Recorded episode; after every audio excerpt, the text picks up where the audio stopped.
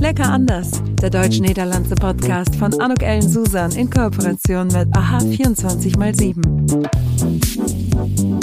Herzlich willkommen. Und herzlich willkommen.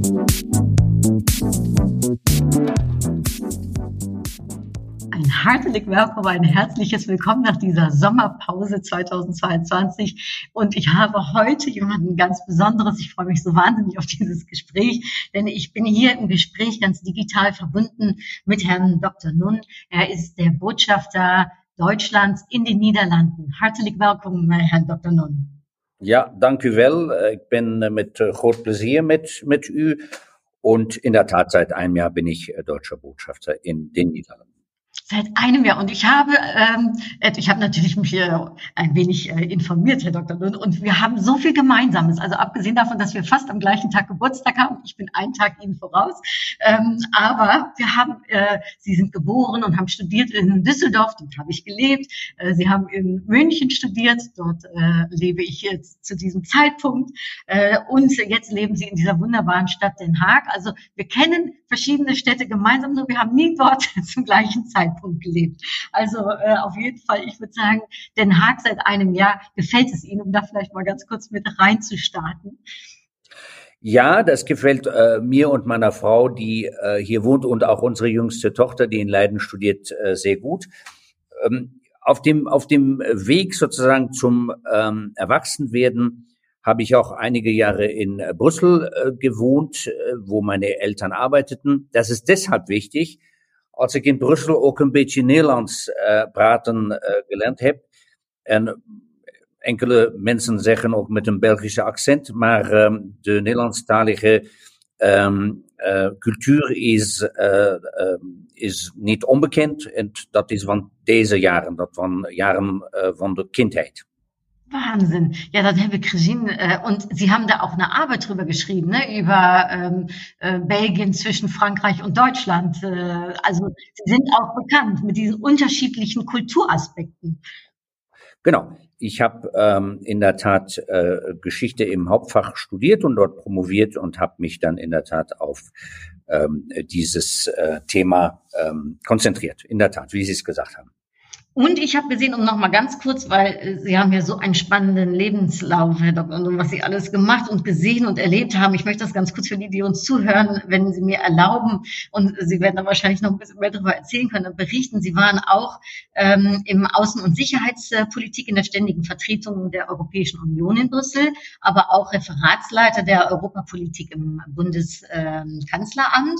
Und jetzt ich äh, glaube, daher kommt auch, dass sie so sprachbegabt sind. Sie waren in Israel, in Pakistan, Irak, Ägypten, um dann jetzt nach Den Haag zu kommen. Was, also Wahnsinn, was sie erlebt haben. Äh, das ist ja sehr lecker anders, kann ich mir so vorstellen, oder? Ja, lecker anders, ist schön gesagt. Ähm, die Welt ist groß.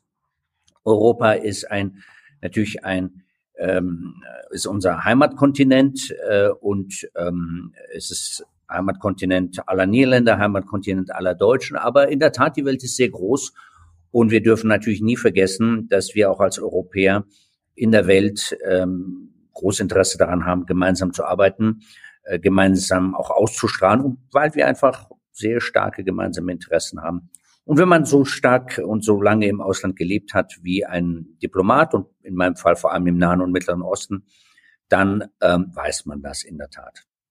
Ja, dann sind Sie ja jetzt ganz nah Deutschland rangerückt sozusagen. Ähm, und wir leben in zwei Nachbarländern. Sie sprachen gerade auch von der Zusammenarbeit. Also ne, äh, mehr als 22 Milliarden Euro sind ja so Handelsvolumen. Ähm, ist das einfacher dadurch oder wird es gerade vielleicht auch schwieriger, weil man so nah beieinander ist als Botschafter? Nein, das Beieinandersein bedeutet ja, dass es ein exzellentes Fundament gibt, aber es bedeutet nicht, dass es nicht noch sehr viel zu tun gäbe.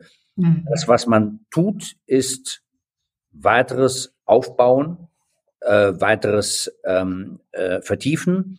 Und das ist in der Tat sehr anders, ob man in den Niederlanden arbeitet oder in einem Krisenland wie in den Jahren zuvor.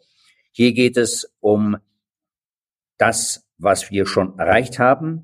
Wie äh, wollen wir das fortfahren? Wie wollen wir das genauer gestalten und was sind eigentlich die Dienstleistungen in diesem Zusammenhang, Grenzregion, Arbeitsmarkt, mhm. Bildung, Verkehr, Sicherheit, was sind die Dienstleistungen, die unsere Bürger auch von den Regierungen erwarten. Daran arbeiten wir sehr stark. Sie sind jetzt ein Jahr in Ihrem Amt, kann mir vorstellen, ne, am Anfang, gerade auch zu Corona-Zeiten, vielleicht auch gar nicht so einfach. Wo liegen denn jetzt Ihre Schwerpunkte oder wo sagen Sie, also jetzt so für das letzte Quartal 22 oder ne, auch schon mal mit Ausblick auf 2023, da denken Sie, dass so das noch gut tun würde und da gibt es noch Chancen oder noch Herausforderungen in der deutsch-niederländischen Zusammenarbeit? Naja, ich würde sagen, wir haben zwei verschiedene Ebenen. Die erste Ebene ist die Ebene unserer Zusammenarbeit in der Welt, in Krisen, Sie können auch sagen in Europa. Ähm, ich denke natürlich an die Ukraine-Krise, mhm. ähm, aber ich denke auch an unsere gemeinsame Verantwortung für Europa, an das, was Europa äh, Positives mit sich bringt, aber auch an die Herausforderungen Immigration, ähm, Klima. Das ist eine Ebene und darüber kann man sehr viel ähm, erzählen. Die zweite Ebene ist die Zusammenarbeit, die beide Länder spezifisch bindet. Nennen wir das mal die grenzüberschreitende Zusammenarbeit mhm. im, im Kleinen und das ist auch sehr dicht. Diese beiden Säulen ähm, decken oder sind die tragenden Säulen der Arbeit hier eines, eines deutschen Botschafters in den Niederlanden. Ja, und da gibt's ja noch, äh, ich sag mal, da ist ja auch einiges äh, zu tun. Und auf der anderen Seite, wir kennen uns auch so gut. Sie sagten eben, es bedeutet nicht, dass wir, ne, dass nichts noch zu tun ist, aber es hilft doch wahrscheinlich schon, dass man sich doch ein wenig ähnlich ist oder wie ich immer gerne sage, eben ein bisschen lecker anders, oder? Ja, es hilft. Ähm, es ist ja auch in der Tat äh, ganz spannend ähm, zu sehen, wie in der europäischen Familie äh, Länder ähm, aneinander, ähm, ähm, also Inspiration voneinander äh, schöpfen, mhm. ähneln, sich ähneln oder auch nicht ähneln. Und ich kenne nicht ganz Europa, aber vieles schon. Meine Frau ist aus Finnland, meine Mutter ist Französin. Äh, und diese beiden Länder in dem, in meinem europäischen Bild, diese beiden Länder, Niederlande und Deutschland, sind schon Länder, die schon sehr, sehr komplementär sind. Sie sind, mhm. sie sind natürlich, das sind zwei verschiedene Länder und es gibt auch verschiedene Charakteristika, aber sie sind sehr komplementär. Und dies, deshalb ist natürlich dieses Paar auch recht erfolgreich und deshalb weisen wir, weise ich auch immer auch Richtung Brüssel und Richtung dritte Länder hin. Na, guck mal, was hier in Niederlande und Deutschland zusammen machen, wie wir zusammen arbeiten, was wir alles auf die Beine stellen. Denn in vieler Hinsicht ist es auch ein bisschen ein Nukleus für das, was in Europa auch passieren könnte. Ein wirklich Paradebeispiel dafür ist, dass die Grenze zwischen beiden Ländern in Corona-Zeiten nie geschlossen worden ist, was ja. ähm, nur ähm, an der Grenze zwischen Slowenien und Italien sonst geschieht, sonst sind alle anderen Grenzen geschlossen gewesen. Naja, das sagt einiges aus. Wahnsinn. Ja, wenn Sie so von Inspiration sprechen, auch von so einem tollen Beispiel, äh, ich glaube, ne, das hat uns gut getan, dass die Grenzen auch offen geblieben sind. Ähm, was ist so eine Inspiration, die Sie, als Sie jetzt in die Niederlande gekommen sind, von mir, wo Sie gesagt haben, boah, das finde ich jetzt echt toll oder da können wir uns als äh, Deutschland auch noch ein bisschen was von abschauen? Äh, die Niederlande, äh, nach, nach, nach meinem kurzen Jahr hier, und deshalb muss ich wirklich aufpassen, dass ich jetzt nicht irgendwelche Verallgemeinerungen von mir gebe, die dann weder nicht zutreffen oder vielleicht auch, ähm, auch einfach auch falsch sind. Aber was einem hier schon sofort auffällt, ist ähm, dieser wirklich nüchterne Art und Weise, mit Problemen umzugehen. Nun weiß mhm. ich, äh, viele würden mir sagen, aber das stimmt doch nicht. Und wir haben doch hier auch Leute, die auf die Straße gehen. Und wir haben Unzufriedene. Und wir haben Herausforderungen und haben viele Menschen, die die äh, Flagge falsch herumhängen. Und das sind doch alles Zeichen sozusagen der der sozusagen nicht immer kanalisierten Unzufriedenheit. Mag sein, aber in der Lösungssuche ist dieses Land, seine Wirtschaft, seine Regierung, ich glaube auch seine Menschen, seine Häfen, ähm, ist dieses Land immer sehr auf der Suche nach einer pragmatischen, nach einer machbaren, nach einer umsetzbaren, nach einer für die Menschen bestmöglichen Lösung. Das ist eine Eigenschaft, die, glaube ich, eine sehr starke Eigenschaft ist, die ich sehr stark verbinde mit den Niederlanden, von denen ich nicht weiß, ob sie so verbreitet ist in Europa. Und das ist auf jeden Fall stärker ausgeprägt hier als in Deutschland. Und davon kann man sicherlich sich inspirieren lassen. Mhm. Äh, ich, äh, ich, äh, ich kann Ihnen nur zustimmen. Ich glaube auch, dass das, eine, dass das dieses lösungsorientierte eine, eine tolle Eigenschaft ist. Wobei ich allerdings auch sagen muss, und ich weiß nicht, ob Sie das auch so erkennen, dass man manchmal auch sagt, naja, ähm, die Niederländer können auch, auch noch was von den deutschen Eigenschaften vielleicht nochmal dafür offen sein oder etwas lernen. Haben Sie da vielleicht auch etwas, wo Sie sagen, nach einem Jahr, hm, da haben Sie gesehen, da gibt's noch, da gibt's noch Potenzial oder da kann Deutschland vielleicht auch noch ein Beispiel und eine Inspiration für Niederländer sein? Was natürlich äh, Deutschland ausmacht, ist ähm, diese Vielfalt des Bundesstaates. Und äh, mein Vater ist, ist Münchner. Ähm, das ist eben eine Region Deutschlands, die mit einem starken, mit einer starken Persönlichkeit ähm, seit langer Zeit existiert. Und das gilt natürlich auch für viele andere Regionen Deutschlands. Darin sehe ich wiederum auch eine Stärke.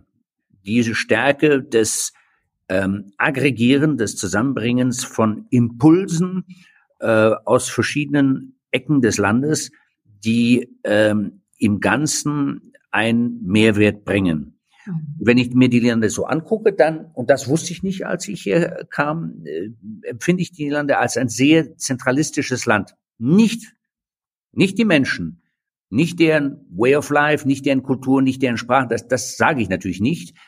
Aber es ist ein sehr zentralistisches Land, was die Entscheidung, die Entscheidungsfindung angeht.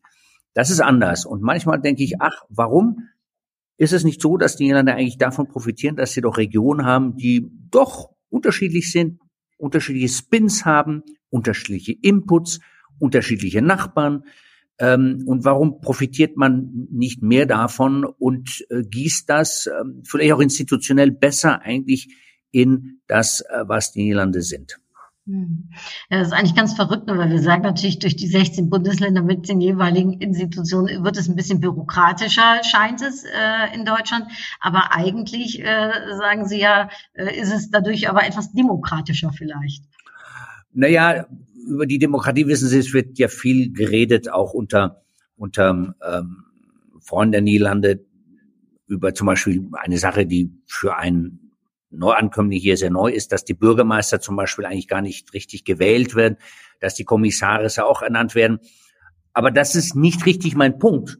Mein Punkt ist, dass am Ende äh, kann ich mir vorstellen, dass ein Input äh, von Regionen und Sie wissen natürlich, dass eben Limburg und Seeland und Friesland eben einfach schon sehr verschiedene Persönlichkeiten mhm. haben, mhm. Ähm, dass eine stärkeres Einbringen dessen, was diese Provinzen stark macht und mhm. ähm, in ein zentrales Ganzes, so habe ich den Eindruck, das wäre nicht, äh, nicht falsch. Ich, ich höre, by the way, manche Stimmen, die das sagen. Vor kurzem war ja ein Artikel eines äh, Mitglieds der, äh, der zweiten, der zweiten Kammer, äh, Jan van Epping, äh, der, der sagte, der hat da in der Zeitung geschrieben, na ja, warum haben wir eigentlich nicht einen ein, ein Regionalminister hier? Ne? Und, und er, er verweist interessanterweise auf Deutschland und auch noch auf andere Länder. Ähm, naja, in der Tat, äh, warum gibt es nicht mehr eigentlich ein, ein, ein stärkeren Rekurs auf das, was die Region der Niederlande auch an Stärke haben und an Input leisten könnten? Ja, es, äh, ich finde, es passt ganz schön. Ich sage immer ganz gerne, alleine bist du schneller, gemeinsam kommst du weiter. Diese Gemeinsamkeit. Ich, ich ja. sehe das auch. Ähm, es gibt ja momentan so viele auch, ich sag mal, Fragestellungen, die man gar nicht mehr alleine lösen kann, wo es sich, ne, wo es auch hilft, dass man Deutschland und Niederlande sich da zusammentun. Sehen Sie das, also wie sehen Sie das, weil Sie so stark auch europäisch, sage ich mal, verlinkt sind? Ist das etwas, was die Nachbarländer machen sollten oder dass man vielleicht noch viel mehr in einem europäischen Kontext zusammenarbeiten sollte? Naja, Sie haben ja innerhalb der Europäischen Union haben Sie ja schon sehr starke Paare, wenn Sie so wollen. Sie haben sehr mhm. starke Gruppierungen von, von, von, von Ländern, die like-minded sind. Ich rede nicht sozusagen von den politischen Paarungen, Deutsch-Französisch zum Beispiel, die wir alle kennen und die sozusagen historisch vorgegeben sind. Aber Sie haben Paarungen von Ländern, die sich einfach extrem gut ergänzen. Weil sie auch ein gemeinsames Verständnis haben, weil sie gemeinsam Ressourcen haben und weil sie auch gemeinsam ein, einen Blick auf die Zukunft hat, deren Universitäten äh, kollaborieren, deren Menschen sich austauschen.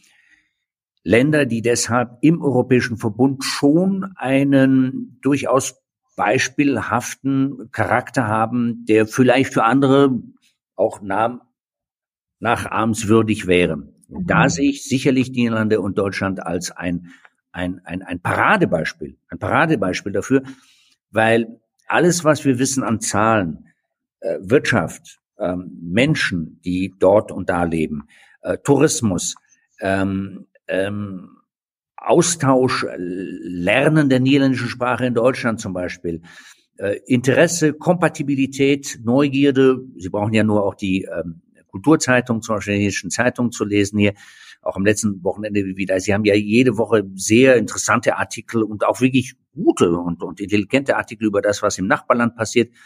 In Deutschland ist es ein bisschen weniger, aber es ist auch so. Ähm, das heißt, da haben sie schon natürlich eine sehr, sehr starke Komplementarität. Das passt schon sehr stark zusammen. Und da kann man sagen, innerhalb Europas kann man sagen, na ja, gemeinsam ist man da stärker, um vielleicht auch dieses Verständnis auch äh, mhm. voranzubringen.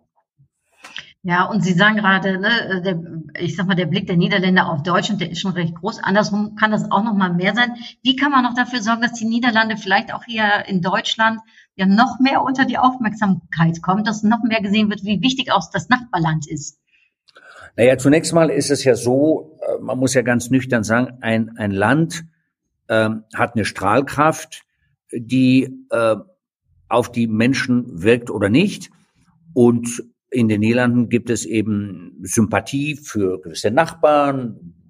Es gibt Unkenntnis über andere Nachbarn ähm, und es gibt natürlich auch es gibt eine, eine gemeinsame Geschichte. Das muss man ja alles einordnen und, und mhm. das, das, das, das Endergebnis in der Tat ist ein Bild, was in den letzten 30 Jahren zwischen den beiden Nachbarländern in dem Fall sich auch sehr verändert hat und auch einfach sehr positiv ist. Das Bild dann in Deutschland ist extrem positiv, das mhm. wissen wir, das ist so, weil eben die Lande in Deutschland auch eben Strahlkraft haben. Es wird gesehen als ein Land, das modern ist, als ein Land, das Freiheiten schützt äh, und äh, auch ähm, ähm, und auch ähm, würdigt.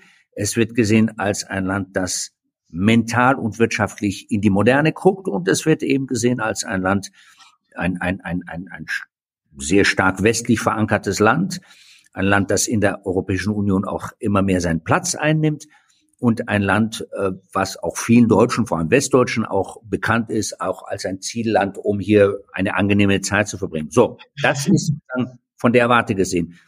Und wenn die von, wenn Sie von der anderen Warte nach einem Jahr sehe ich, dass natürlich Deutschland hier A, gibt es sehr viele Leute, die das, das Nachbarland sehr gut kennen, ähm, die äh, äh, genau wissen natürlich, was unsere Abhängigkeiten wirtschaftlicher Natur sind. Es gibt enorm gute Ko Ko Kollaborationen und Kooperationen zwischen äh, den Universitäten, den Grenzlandsuniversitäten. Ähm,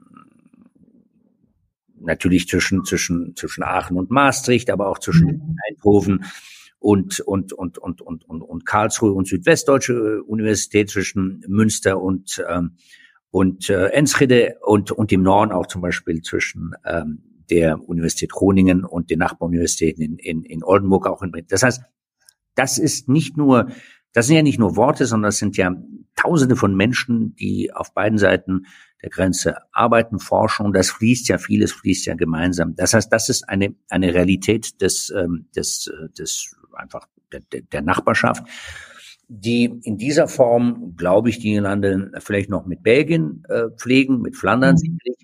Aber sonst äh, glaube ich nicht, oder ich bin sogar sicher, dass sie es nicht tun, weil diese Nachbarschaft eben diese Grenze keine äh, keine ähm, kein Zaun ist, sondern diese Grenze ist eine offene Grenze. Und über diese Grenze zu gehen und jenseits der Grenze beide Richtungen zu gucken, naja, was passiert, was kann ich, what's in for me, was kann ich machen, was kann ich lernen, wie kann ich mich verbessern, wie kann ich kollaborieren. Das ist natürlich auch unser Job hier. Das ist auch der Job, by the way, der dänischen Kollegen in, in, in, in Berlin, der dänischen Botschaft in, in Berlin. Darum geht es. Absoluut. Und wenn Sie sagen, das sind auch nicht nur Worte, dat zijn ganz viele Menschen, aber über Worte gesprochen. En ik heb begrepen dat u vijf talen spreekt. En als ik hoor dat uw vrouw uit Finland komt en uw moeder uit Frankrijk, dan uh, kan ik mij wel voorstellen wat het voor talen zijn die u spreekt. Maar hoe, in hoeverre helpt taal bij de samenwerking? Ja, ik denk dat is uh, absoluut centraal natuurlijk. Uh, voor onze, onze vrienden die, die naar de podcast luisteren. Um, Nederlands en Duits zijn twee talen die um, goed te leren zijn. Dat is niet de geval van Fins. Dat is een niet goed te lerende taal. Dat is um, te moeilijk voor, voor uh, vele mensen, ook voor mij. Zo, er is geen grond niet uh, de, de burentaal uh, te leren. En dat is één ook van de punten die niet zo zijn als ze, zijn, ze kunnen zullen zijn. Mm -hmm. Je weet dat in Duitsland de de, de, taal van uh, jonge Duitsers die in Nederland uh, leren uh, niet klein is, groot is. Als um, de wens een leraar te zijn in, de, in, de, in, de, in de Duitse regio's van Noord-Rijn-Westfalen en Nederlands leraar natuurlijk en Niedersachsen groot is. En, in Münster heb je een enorme faculteit van, van Nederlandse um, taal en ook um, literatuur. Mm. op deze kant uh, van, uh, van onze grens is dat een beetje minder zo. Ik ben absoluut zeker dat het van enorme belang is um, de taal van de, de buurt te, te, te leren, te spreken, om mee te vervolgen en mee te geven wat de buurt ja denkt, schrijft, ähm, äh, eet, äh, warum, warum de buur dan äh, tristig is of, of, of lacht. Dat is van enorme Belang. En uh, ja, dat kunt beter worden, denke ich, ja. Ja, und ich habe auch gehört, dass die deutsche Sprache, die ist ja nicht mehr ganz so sexy, äh, auch bei der Jugend leider nicht mehr, dass die äh, Wirtschaft äh, 8 Milliarden Euro Verlust äh, fährt, äh, weil in den Niederlanden eben nicht mehr so viel Deutsch äh, gelernt wird. Also es hat auch direkten Effekt, oder? Auf, äh, auf die Wirtschaft, auf, ja, auf die Potenziale, die da sind. Also es gibt ja, jede Sprache hat natürlich, erstens ist es ein Schlüssel zum Verständnis einer, einer Gruppe von Menschen, eines Landes, einer Geschichte etc., einer Literatur. Das ist schon sehr, sehr wesentlich. Und ich habe mich immer gefragt, äh, ehrlich gesagt, wie es natürlich möglich ist, eine Sprache zu lernen, wenn man nicht einen gewissen Zugang hat eben zu diesen Elementen. Also als ich in Belgien wohnte, als Kind. Ähm, das war in Brüssel, das ist ja eher eine frankophone Stadt, aber ich persönlich und meine Eltern haben das auch immer unterstützt, hatte den Eindruck, na ja, guck mal, Belgien, das ist ja nun mal ein zweisprachiges Land. Äh, und das ist doch eigentlich ganz spannend zu wissen, ja, was, was, was, was denken die da in der nördlichen Hälfte des Landes? Und, und insofern war das dann die Sprache auch, wurde nicht herausgeschnitten aus unserem Alltag. Ne? Darum geht es ja, ne? sonst war eben auch präsent. Da kann man dann auch eigentlich ohne große Anstrengung einiges mitbekommen. Das ist sozusagen eigentlich, finde ich, schon der, der bessere, der beste Weg. Aber am Ende, wenn Sie die Sprache können, naja, dann haben Sie natürlich einen Vorteil, der in der Tat auch marktgerecht ist. Ähm, und wir wissen natürlich alle, dass ähm, Englisch natürlich die Sprache des Marktes par excellence ist. Ohne Englisch läuft gar nichts. Das ist mhm. so. Äh, und und, und äh, für andere Sprachen gilt das natürlich auch. Es gilt sicherlich auch, auch für Deutsch. Insofern ist den Punkt, den Sie, den Sie machen, natürlich ein, ein sehr valabler Punkt. Ähm, es ist auch von ähm, es ist auch von Vorteil, äh, Deutsch zu können, weil dieses eine Sprache ist, die ich entsprechend dann auch umsetzen kann und äh, die mir auch Vorteile bringt äh, in meinem in meiner Arbeitswelt. Ja, äh, das kann, das kann ich mir gut vorstellen. Welche, darf ich fragen, ne, weil Sie ja diesen so wahnsinnigen europäischen Hintergrund haben, welche Vorteile hat es Ihnen noch gebracht, um in den Niederlanden zu sein? Weil ich kann mir vorstellen, gerade das europäische, das offene Denken ähm, ist für Sie als Botschafter wahrscheinlich echt ein Vorzug in äh, Ihrer Funktion. Naja, also ich, ich höre hier den Leuten äh, schon sehr gerne zu, weil ähm, ähm, die Menschen, ähm, mit denen ich zu tun habe, und Sie wissen ja, das ist ja eine breite Palette von von von Leuten aus Politik und Journalismus und Akademia und und auch unsere Nachbarn und und ganz normale Leute und und äh, auch an der Tankstelle, weil die Leute äh, in, hier in den Niederlanden schon, würde ich mal sagen, alles in allem, also die Leute, die Menschen, mit denen ich zu tun habe, eigentlich ähm, ähm, mit Positivagenten unterwegs sind. Ähm, Positivagenda heißt, na ja, äh, viele Leute sagen, na ja, das könnte besser sein. Aber die positive Agenda bedeutet ja eben, dass man nicht sagt, das ist alles schlecht jetzt, sondern es könnte besser sein. Und was bedeutet das für mich, dass es besser wird? Mhm. Was möchte ich denn dann? Äh, das sind Forderungen, äh, das sind Wünsche, das sind auch Ängste natürlich, wie, wie, wie in anderen Ländern Europas. Und ähm, über diese Debatte, Sie können sagen zum Beispiel als Kerndebatte ist eben auch die der Platz und die Rolle der Niederlande in Europa was ja eben für dieses Land von enormer Bedeutung ist in allen Bereichen der Wirtschaft und der sonstigen Politik, auch der Verteidigungspolitik und der Außenpolitik ähm, und der Justizpolitik und etc., hat ja dieses Land äh, und seine Regierung in den letzten Monaten schon einen Kurs gefahren, den ich äh, einfach sehr begrüßen würde, dass, naja, mhm. wir wollen doch mehr in die Mitte geraten. Da, da gehören wir hin, ist vollkommen richtig. Niederlande ist natürlich voll in der Mitte Europas gedanklich als Gründungsmitglied, als, als Lösungsgeber. Und wenn wir in die Mitte gehen, ja, dann müssen wir natürlich auch gucken, was, müssen wir sagen, was wir wollen und nicht, was wir nicht wollen. Ne? Und das hat sich, glaube ich, ähm, geändert in den letzten, so, so, ich meine, vielleicht war es vorher auch schon so, aber ich merke auf jeden Fall, seitdem ich da bin, ähm, dass das sehr stark ist. Und das ist natürlich ein, ein sehr, sehr guter, ein sehr, sehr guter äh, äh Ansatz. Und den finde ich doch bei vielen Menschen hier auch, ähm, die, äh, nachdem sie gesagt haben, was denen vielleicht nicht gefällt, also sagen, was sie wollen. Und das ist eben dieser positive Ansatz. Das, das finde ich, mhm. das finde ich gut. Das ist eine Stärke. Das ist eine Stärke des Landes. Und wenn Sie sagen, dann, dann äh, wird man Ihnen begegnen mit, Wünschen, die man so hat. Was wäre denn Ihr Wunsch? Also wenn ich Sie so zum Abschluss des Gesprächs auch nochmal fragen darf, was ist so Ihr Wunsch, wenn Sie jetzt auf die ähm, weiteren Jahre schauen, die Sie jetzt auch noch als Botschafter in den Niederlanden sind, ähm, wo man noch was bewirken kann oder ja, was noch vielleicht geschehen darf in Ihren Augen? Naja, ich würde, ich würde da verschiedene Ebenen nehmen. Also wir sind wirklich dicke Partner, ganz like-minded, wenn es um die großen Fragen unserer Zeit geht. Äh, wir sind, wir sind, wir sind, wir tragen Verantwortung, beide Länder äh, in Klimafragen. Wir tragen Verantwortung, beide Länder, um die großen Herausforderungen jetzt in den Energiefragen in den nächsten Jahren äh, zu lösen. Wir tragen Verantwortung, weil wir beide Länder zu den nicht sehr zahlreichen Ländern gehören, die einfach auch die technologischen Lösungen produzieren, die Köpfe haben, um die Antworten auf diese großen Herausforderungen. Dieses Land hier, aber Deutschland auch, sind Länder, die ja ganz überdurchschnittlich Lösungen anbieten für, mhm. für das, was ich gerade genannt habe. Ähm, da sehe ich äh, wirklich eine extreme eine, eine gute Zusammenarbeit, es kann noch mehr werden. Und das ist, am Ende ist es natürlich Wirtschaft, klar, das ist, das ist, davon leben wir, aber es ist natürlich auch Politik. Es sind eben äh, Lösungsansätze.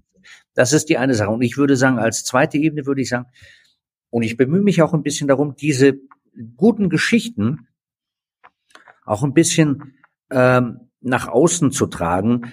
Also äh, ich werbe dafür, dass ähm, beide Länder, äh, vielleicht auch mit Flandern zusammen, sich einfach mehr als äh, Lösungs ähm, als als Lösungsanbieter Richtung Richtung Richtung Mitte Europas, also Richtung Brüssel zum Beispiel, dass sie sich da aufstellen. Denn was hier so alles gemeinsam ähm, auch schon geschieht, das ist schon ziemlich gut und und das sollte man eigentlich äh, nicht, weil wir uns jetzt äh, auf die Brust klopfen und sagen, mein Gott, sind wir gut, sondern weil ich schon glaube, dass ähm, andere Länder, andere Dreiecke in Europa da sicherlich großes Interesse haben. Ah, das ist aber interessant, was ihr da alles so macht. Mhm. Und und und und da kann man da kann man vieles erzählen, äh, was hier gut läuft. Habe ich gerade erzählt, Unis, Forschung, ähm, ähm, regionale Zusammenarbeit äh, im Kleinen, im Großen, Logistik, Häfen.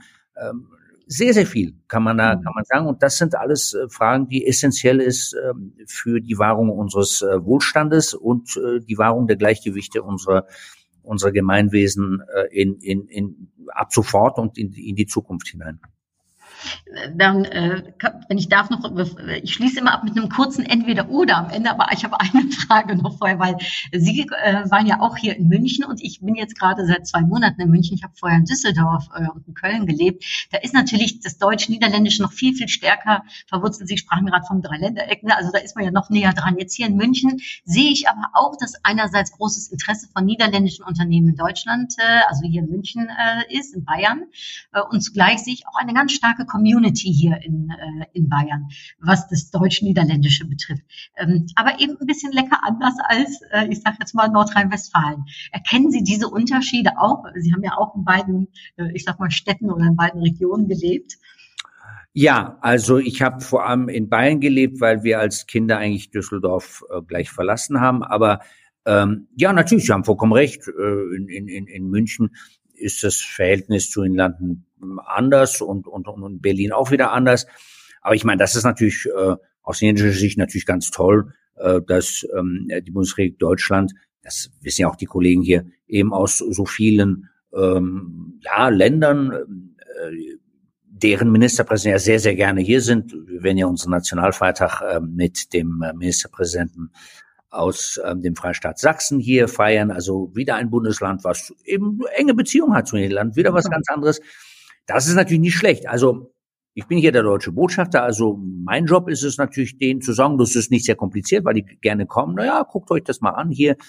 Niederlande, das ist ja auch für euch, auch wenn ihr nicht direkt Grenzregion seid, ist interessant. Und das ist nicht so kompliziert, da das Interesse zu wecken. Andersrum wissen natürlich äh, die äh, niederländischen äh, Entscheider und vor allem auch Business und andere Leute, äh, Tourismusunternehmen, sie wissen natürlich, dass es in Deutschland eben jenseits der äh, Grenzbundesländer ähm, äh, noch sehr viel zu holen gibt. Mhm. Das mal sozusagen. Und das ist ja so. Es gibt noch sehr viel zu holen. Und ich bin, ich weiß, dass sie das auch, äh, dass das auch, ähm, dass das wahrgenommen wird und dass das auch äh, entsprechend dann daran gearbeitet wird. Ja, äh, danke Ihnen, Herr Dr. Und dann würde ich gerne, wenn Sie mir erlauben, zum Abschluss ein paar kurze Fragen, entweder oder Fragen stellen. Und zwar, wenn wir gerade schon über Urlaub reden, was ist es denn, Urlaub in den Bergen oder Urlaub an der Nordsee? Für mich in den Bergen. Und sind Sie eher für den holländischen Käse zu haben oder für die deutsche Leckerwurst? Also holländischer Käse ist teilweise sehr, sehr gut. Da können Sie mich immer haben. Und ist es die Brezel oder das holländische weiche Brot? Na, die Brezel hat dann natürlich schon einen leichten Vorteil. Und dann, ähm, ja, äh, es klingt vielleicht komisch, die Frage an Sie zu stellen, aber ich stelle Sie trotzdem Diplomat oder Handelsmann? Nein, Diplomat, wobei jeder Diplomat heute, heutzutage auch ein, ein, ein, ein, ein, eine Person ist, die seine Ware anbietet. Und dann kommt die letzte Frage, die äh, ich immer stelle. Da geht es natürlich um den Fußball. Ist es die deutsche äh, oder die niederländische Fußball-F oder vielleicht in Ihrem Falle ganz anders noch lecker? Also anders. ich erzähle Ihnen mal noch, wenn wir noch die Minute haben, eine kleine ja, Anekdote. Ähm, ähm, äh, da meine Mutter ja aus, aus Frankreich ist, habe ich eigentlich als Kind, äh, als ab drei Jahre habe ich in Frankreich gewohnt, in Lyon.